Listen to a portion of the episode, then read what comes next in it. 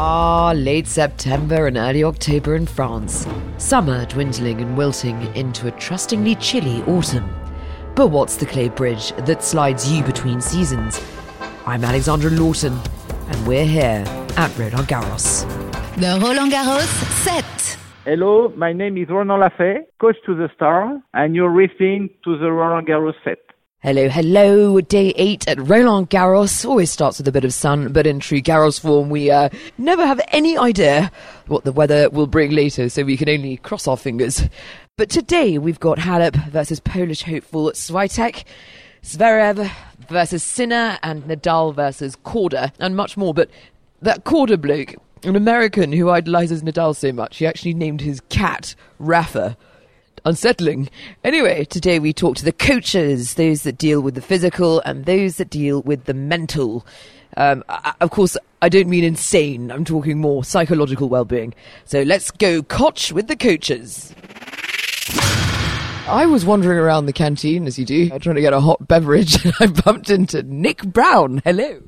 Good morning. How are you doing?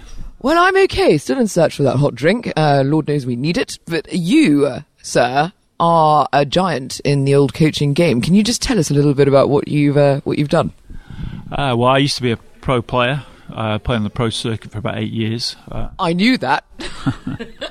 and then when I retired from uh, playing, I went into teaching, and I was lucky enough to come across um, Pat Cash's coach, Ian Barclay, who I, I, worked with as a player a little bit towards the end of my career, and um, also I went spent ten years being mentored by him. So ten years because Ian was probably one of the best technical, tactical coaches in the world, and he took Pat Cash from 12 years old to Wimbledon champion.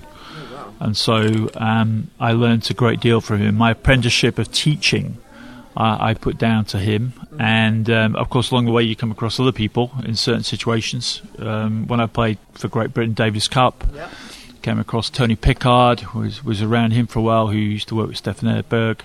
Um, so you never stop really learning in this game. No, speaking of learning, didn't you teach uh, the Cambridge University tennis team?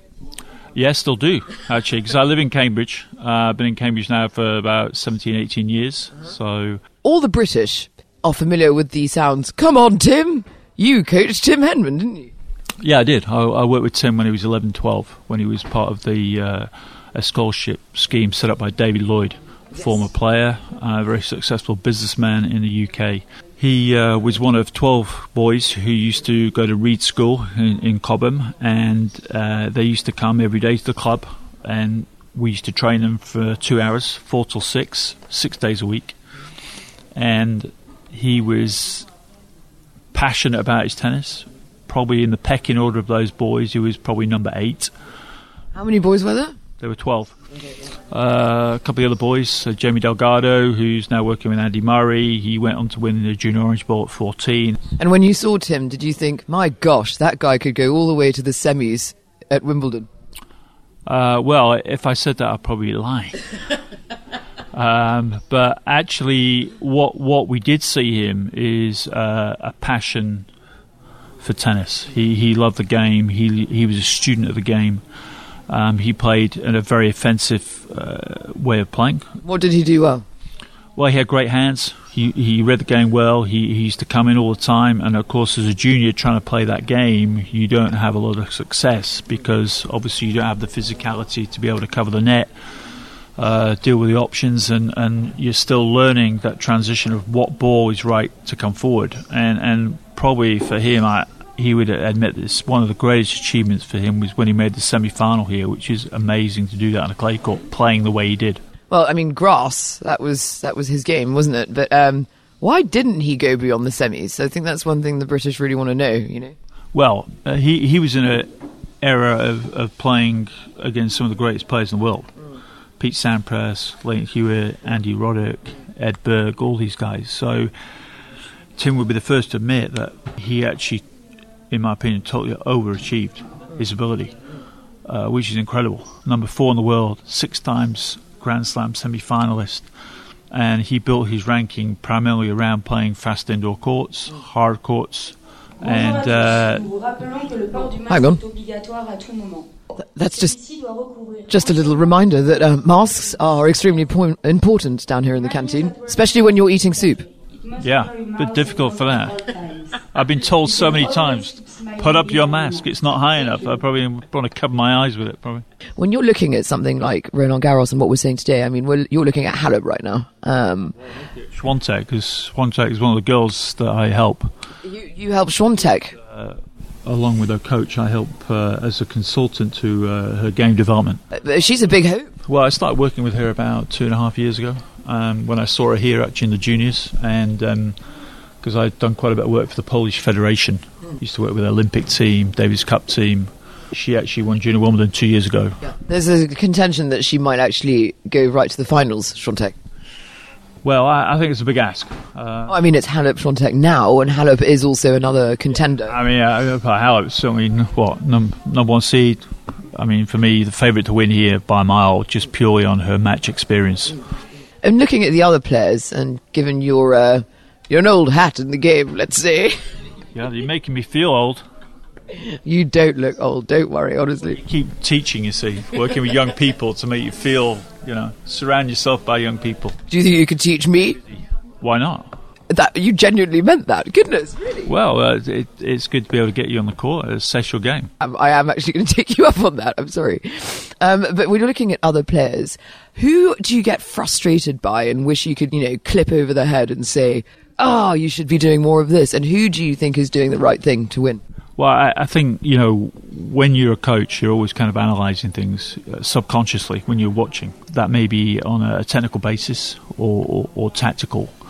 Um, because uh, you see somebody like uh, Stefano Tsitsipas, for instance, you know, um, terrific talent, great ability. For me, one of the best athletes I've seen since possibly Bjorn Borg and Stefan Edberg, the way they move on the court, he where they, he moves on the court. He moves very similar. He makes that transition from the uh, baseline to the forecourt, you know, effortlessly. And um, his physicality is probably one of the biggest strengths uh, of his game. And yet, within that, tactically, he, his awareness of what to do, what shot to play when he gets to the net is is often found wanting. Number one, you know, in big moments in big matches, and that's the difference when you watch something like Roger Federer. You know, he he always seems to make the right choice. Mm. You know, I remember watching Martina Hingis here when she was young, when she was twelve. Actually, she won the junior title here. I mean, it, it, it's phenomenal at twelve years old. The how is it possible to physically compete with possibly 17, 18 year olds? Mm. And she did. And, and the one thing that struck me about her when when I saw her play was that basically she was like watching Chris Evert. You know, an old head on young shoulders. She never ever seemed to make the wrong choice of shot. So you are forever analysing. Do you take that off the court sometimes? When you're looking at people here, I don't know, civilians, pedestrians, me walking in here, do you think she could have walked in better there? Uh, well, no, no, not at all. I, I've, uh, I, I try and uh, ju- just uh, enjoy the moment. You know. This idea of having, you know, coach ch- coaches for your mentality. How long's that been around? Because there's a physical coach and then there's a mentalist coach, which sounds like uh, something diabolical, but it's not. Yeah, I think sports psychologists uh, uh, have obviously been in sport for for a long time. Uh, At, at the start, you probably have people who um, mentor you or close friends to you who advise you through your life in certain situations, and it's no different with tennis. I think it's somebody you trust, somebody who, who, who completely has your interests as number one priority. The, the danger for me sometimes is is when you get somebody external who, who's uh, an expert, sports psychologist. They, they kind of uh, complicate things because in tennis, you know, you're making a lot of decisions very quickly, all the time, and so therefore you have to have a, a systematic way of uh, kind of thinking under pressure. And most people learn that from playing lots of matches. Um, and, and that's what's advantageous about playing in France because the, the French system here encourages a lot of juniors to play all the time. Whereas a lot of other countries, a little bit like in the UK too, is is it's all about you know hitting balls, training, whatever, and and your learning capacity is uh, you know sometimes you don't learn as quick as as you need to be to make that transition. So it can be psychologically discombobulating. Yeah, I- I, think uh, you know, I think um, one of the top American uh, psychologists, uh, Jim Loehr, uh, was the first guy to kind of make it big in tennis, as it were, because he used to work with Sampras, um, he worked with Sharapova. Uh, and when you're working with somebody like him, they, he has a methodology, uh, uh, like a lot of people do, of actually you must behave like this in between the points. To then allow yourself to kind of clear your mind of what's gone on, good or bad, and then to help you reset and visualize what you want to do in, in literally in the next moment and the next point. Okay. Well, this has been absolutely fascinating, Nick. Thank you so much. Who are you commentating today? Uh, I am lucky enough to be on uh, Jannik Sinner, one of the up and coming, Fantastic skier. yeah, yeah, young Italian players. Um, he's made uh, headlines last year by winning the Next Gen Masters, and it's going to be an interesting match because he plays Alexander Zverev, and it'll be a tough match, tough match for both players. So. Uh, Nick, thank you so much for having having me here and uh, coming on the Roland Garros set, and I hope I catch you down the line. yeah, pleasure. Looking forward to analysing your game. No, I'm holding you to that. Check you later. All right, have a good day. Did you know? Talking to Nick Gra- Brown, what a great coach he is, pottering and uh, analysing everything there is to analyse at Roland Garros. But I've just bumped into. Hello. Hello, Yes, what's your name? Antoine, Where are you from, Antoine? Paris. Um, now, I want to give you a tennis fact. Are you interested? Okay. Okay, now, who do you think the tallest tennis player in history was?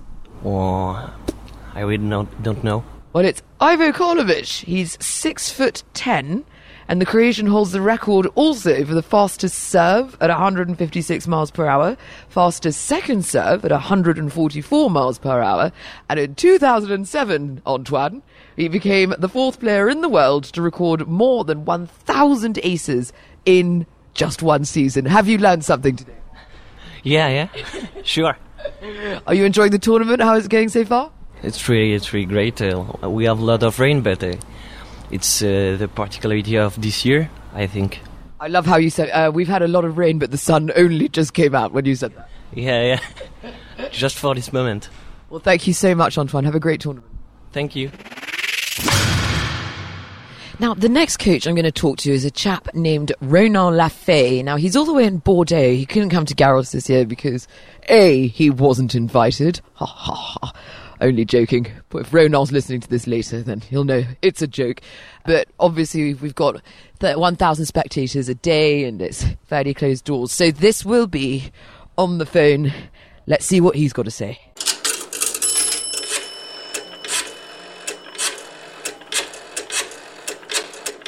Ronan, bonjour. Hello. Now, uh, Ronan is uh, a Frenchman who uh, apparently can't speak English that well, but uh, I think he's faking. but uh, we will be doing this interview just, uh, just so you know, in French.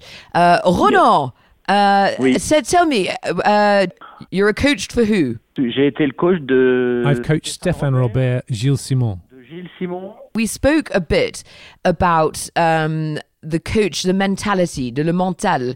Um, uh, you brought this idea really to France, no?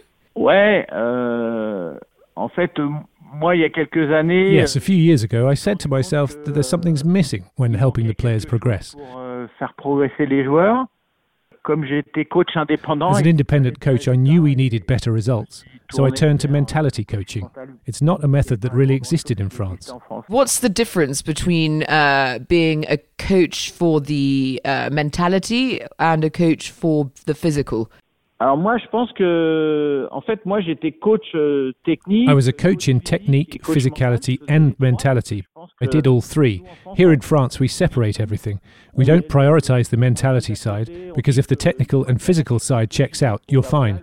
But I think that the mentality drives technique and drives the physical. mental, il est au centre de la technique, il est au centre du physique. And what about Gilles Simon? Uh, what's his mental? What's his mentality like? Gilles, euh, ce qu'il voulait, c'était de, de jouer. What Gilles wanted was to play all the time. He was also capable of playing all the time. In his mind, there was no question. Gilles is like a child. He likes to play, forever wanting to play. Donc, euh, il aime bien jouer. Voilà, il voulait jouer tout le temps. I see. Okay. And so, what's the biggest problem tennis players have today with their mentality? C'est de vivre au moment présent. Right. It's to live in the present. It's moments like listening to the person talking to you. Je, je mange, c'est c'est sentir When you eat, noticing and euh, tasting what you're eating. It's to be present in everything you do. En fait, il y a There are very few people that know how to decidedly switch on and be present. commande. Et au tennis, la difficulté, In tennis, you spend more than 80% of your time thinking and around 20% of your time playing. It's about being able to press the on and off button in your mind when you need to concentrate and when you need to relax. That's the biggest difficulty for everyone. Quand j'ai besoin d'en sortir. C'est c'est vraiment ça la, la grosse, grosse difficulté pour tout le monde. Your brain and your feeling, so your body and your mind, are two mm-hmm. things that are cut off from each other. They're different. Nous, en France, euh, on est plutôt cartésien, à tout contrôler. Donc, euh, Here in France, we have a Cartesian way of thinking. We try to take control of everything. euh, The philosopher Descartes talks about this. There's another philosopher called Spinoza who says that the body and spirit are linked. parler de mental, euh, faut déjà se définir. Before we talk about mentality, we have to philosophically define what it is we want. Et nous, en France, clairement, It's clear that we, the French, continue to adopt the Cartesian way even when we prepare mentally. For me, the French won't be able to play to a higher level. Personally, performance is a balance of all of the above, a duality of things. performance, finalement, c'est un, c'est un You can't progress if you try to understand or control everything. Et je pense que c'est c'est pas tout ou rien, quoi. C'est pas tout comprendre. There aren't many French players that are winning uh, tennis in tennis today or for a while. Um, do you think the Spinoza um, Descartes philosophy has something to do with that? En France, on n'a pas réglé ce problème-là. In France, we haven't solved this problem. que d'être un champion, I think that to be a champion, you need to think about your personality. c'est à, à sa personnalité. Dans l'entraînement, pour moi, In training, there needs to be a practice and reflection on where your mentality is, how to concentrate, how to detach. c'est quoi le détachement Parce que c'est des thèmes. euh, These are things that apply to competition. This is at the very core of performance, and in France, we're far from conquering that. Et en France, on est loin de tout ça. On est très très loin de tout ça. Watching the tournament, watching Roland Garros now, who has the mentality to win in both men's and women's?